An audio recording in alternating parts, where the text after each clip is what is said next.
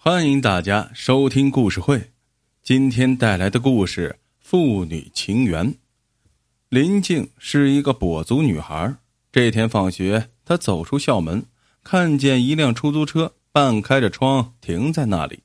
她走过去，腼腆的对司机说：“师傅，我我想坐您的车。”出租车司机姓郝，他带着歉意说：“哦，我交车的时间快到了，不能再跑了。”师傅，我只坐一站地，就一站地行吗？林静低垂着头，声音不大，却言辞恳切。好师傅不知怎么地，突然想到自己的女儿，便不由动了恻隐之心。他说：“那好吧，快上车。”林静高兴的上了车。车子没走多远，他忽然低垂着头，不好意思的说：“师傅，真对不起你，我只有三元钱，就坐半站地吧。”郝师傅从后视镜里看到林静涨红的脸，知道他不是在说谎，便笑着说：“啊，三块钱就够了。”“什么？起步价不是五元吗？”面对林静的质疑，郝师傅笑着说：“是啊，可你是第一次坐叔叔的车，叔叔今天给你打个六折吧。”在公交站附近，郝师傅把车停了下来。林静在关上门时，深深的鞠了一躬，说。真是谢谢您了，师傅。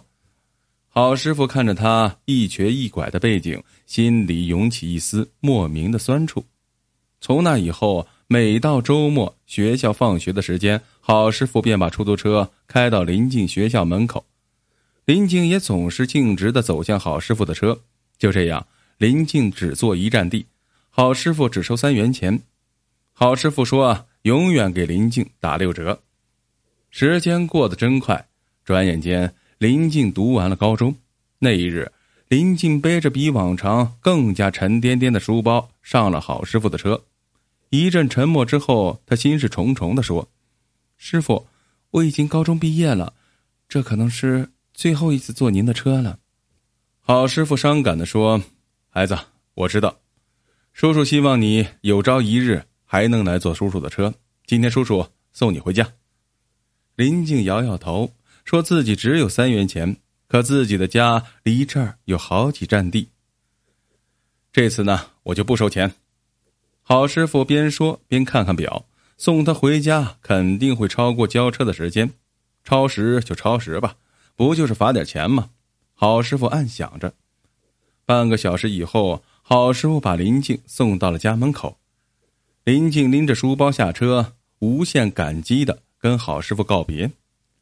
郝师傅轻轻的叫住了他，并从车里捧出一只弥罗佛储蓄罐，这个呀是送你的礼物，叔叔希望你呀以后笑口常开。林静诧异的接过礼物，随后朝郝师傅鞠了一躬，谢谢您，师傅。看着林静一瘸一拐的走进居民小区，郝师傅失神的愣在了那。一晃十年过去了，郝师傅还在开出租车。这天。活不多，他正在插着车，突然听到交通音乐台播出一则寻人启事。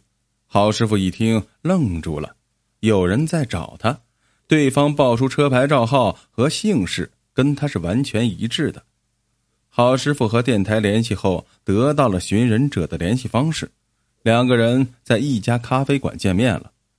那个寻人者正是十年前那个跛脚的女孩林静。初见之时，郝师傅已经不敢相认了。眼前的林静亭亭玉立，她的脚已经与常人无异。林静清啜了一口咖啡，动情的讲述了那段难忘的经。林静的父亲也是一名出租车司机，每逢周末放学，父亲都会准时开车接他回家。那年，他们一家人回老家过年，为了多载些东西，父亲借了朋友的面包车。哎呀，天有不测风云呐！路上不慎与一辆大货车相撞，父亲当场身亡。就是那次，他的脚受了重伤。逐渐康复的林静一如既往的上学。周末放学时，他会习惯性的在校门口张望。从前，父亲的车总会在他四处张望之时闯入他的眼帘，可是这已成为了过往云烟。直到有一天。大概是在他父亲出事后的半年吧。他猛然间看到有辆出租车停在路边一动不动，看了车牌照号，他可以确认，这辆车就是父亲生前开的那辆。他好激动，产生了一种错觉，父亲来接自己了。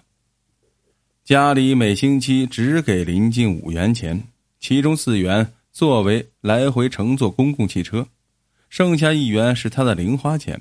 这样，他每星期都把一元钱省下来，为的是用三元钱坐一站地，然后花一个小时步行回家。